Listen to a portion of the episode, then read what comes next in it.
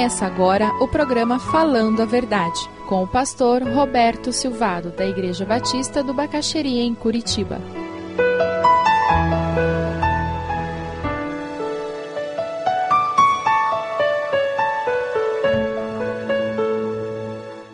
Estamos concluindo o nosso estudo de Filemão, a carta preciosa do apóstolo Paulo, escrita a Filemão, seu discípulo, amigo, irmão em Cristo, pedindo que Onésimo, um escravo foragido que fora para Roma, escondesse no meio de milhões de escravos foragidos na capital do Império Romano.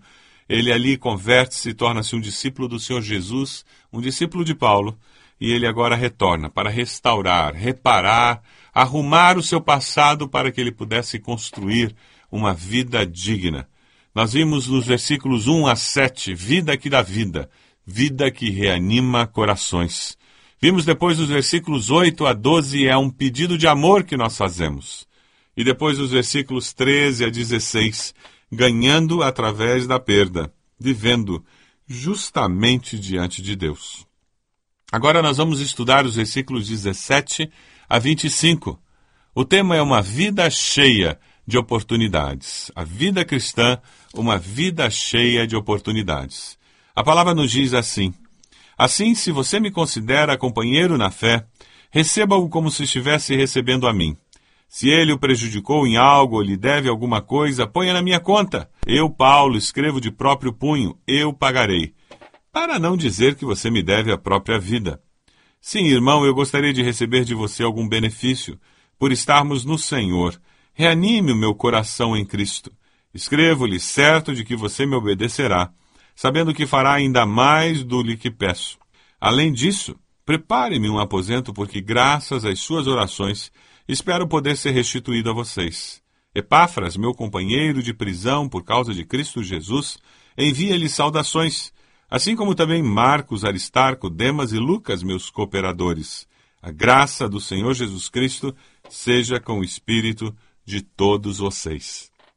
Receber alguém que fugiu, errou, afastou-se, prejudicou. Eu não posso deixar de pensar em muitos que também erraram, prejudicaram a imagem do Evangelho, negaram a fé. Você já viu alguém se afastando de Deus, do Evangelho, do convívio da igreja? Receba-o como se estivesse recebendo a mim, o apóstolo Paulo. É fácil receber aquele que se afastou? É fácil trazer de volta aquele que negou a fé? Alguns dizem que é três vezes mais difícil trazer um cristão afastado de volta à comunhão dos irmãos do que levar alguém que não, nunca conheceu a Cristo a aceitá-lo como Senhor e Salvador. Existem pessoas que estão afastadas do Evangelho, e uma das oportunidades da vida cristã é sermos usados por Deus para ministrar aos afastados da fé. Pessoas que apostataram da fé cristã por terem experiências negativas, por terem questionado as razões da fé e não terem encontrado as suas respostas. Pessoas que estão entristecidas ou desanimadas, perderam o amor, perderam a paixão. Pessoas que estão em crise pessoal, familiar. Todos eles precisam ser ministrados em amor.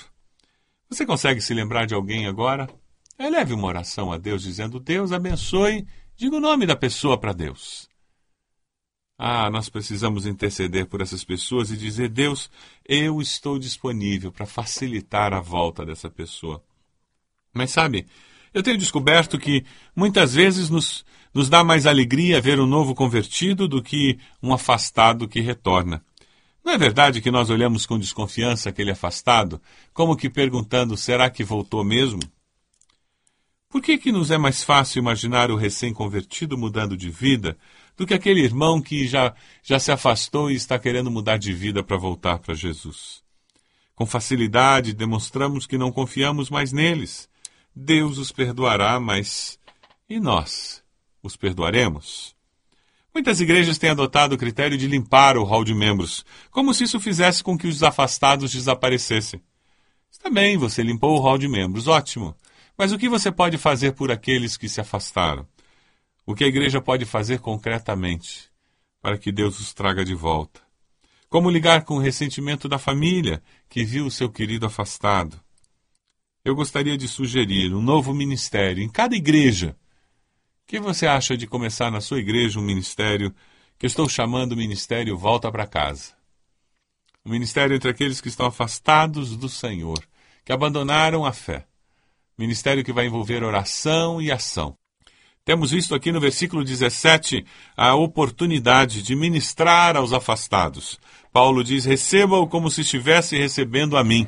Receba aqueles que antes não nos ajudavam, aqueles que nos prejudicavam, mas receba-os em nome de Jesus. O versículo 18 nós vemos uma referência: se ele lhe prejudicou em algo, ponha na minha conta. O apóstolo Paulo não está de forma nenhuma isentando Onésimo das consequências dos seus erros. Nós somos responsáveis por nossos pecados. Deus perdoa, mas as consequências não desaparecem. Aquela jovem que engravidou fora do casamento, Deus perdoa o seu pecado, mas é claro que a criança não vai desaparecer. E é claro que aquela criança pode vir a tornar-se a maior bênção na vida daquela jovem, desde que ela se arrependa, retorne ao Senhor de coração inteiro. Onésimo havia roubado Filemão para fugir até Roma. Além de fugir, roubou. Paulo envia-o de volta para enfrentar o seu passado, para pagar a sua conta financeira, emocional, legal. Paulo tinha recursos financeiros para sustentar-se em Roma. Atos 24 e 26 nos dá essa ideia. Mas Félix o manteve preso na esperança de ser subornado com dinheiro, podendo viver confortavelmente. Paulo deixou tudo por amor a Cristo. Por isso eu não preciso segurar o perdão para castigar alguém. A vingança pertence ao Senhor. Se alguém me deve alguma coisa, entregue isso para Deus. Você tem perdoado aqueles que ofenderam você? E aqui surge mais uma oportunidade na vida cristã oportunidade para perdoar, em nome de Jesus, pelo poder do Senhor. Você precisa perdoar alguém? Você precisa pedir perdão? Como Filemão precisou, você precisa perdoar a dívida de alguém? Você precisa acreditar em alguém, mesmo correndo riscos? como Filemão precisou. Nós fizemos uma reforma no berçário de nossa igreja, encomendamos uns armários e pagamos metade do custo daqueles armários. E a pessoa começou a dar calote, a nos enganar, e durante meses aquele homem criou uma situação quase que insustentável, atrasando a conclusão da reforma do berçário, criando uma situação muito difícil por causa do valor que tinha sido entregue a ele. Finalmente, um dia eu tive a oportunidade de conversar com aquele homem, depois de mais de seis meses. Eu me lembro muito bem da conversa que eu tive. E eu disse: Olha, eu vim hoje aqui para liberar você dessa questão do armário do berçário.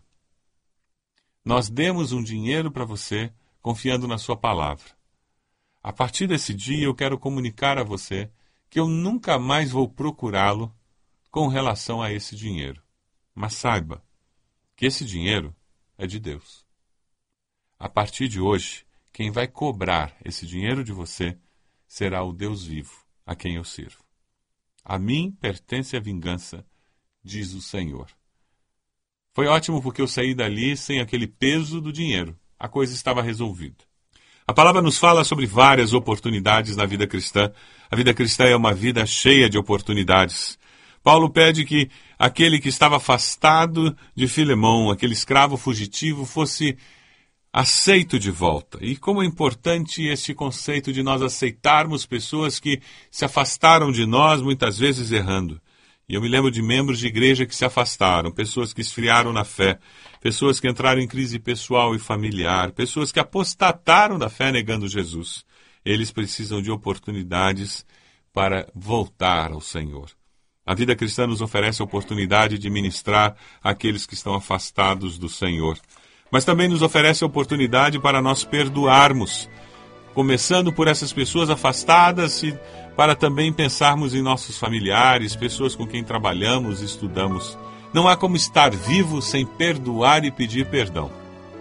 Não há a menor possibilidade de viver sem ter que perdoar e sem ter que pedir perdão.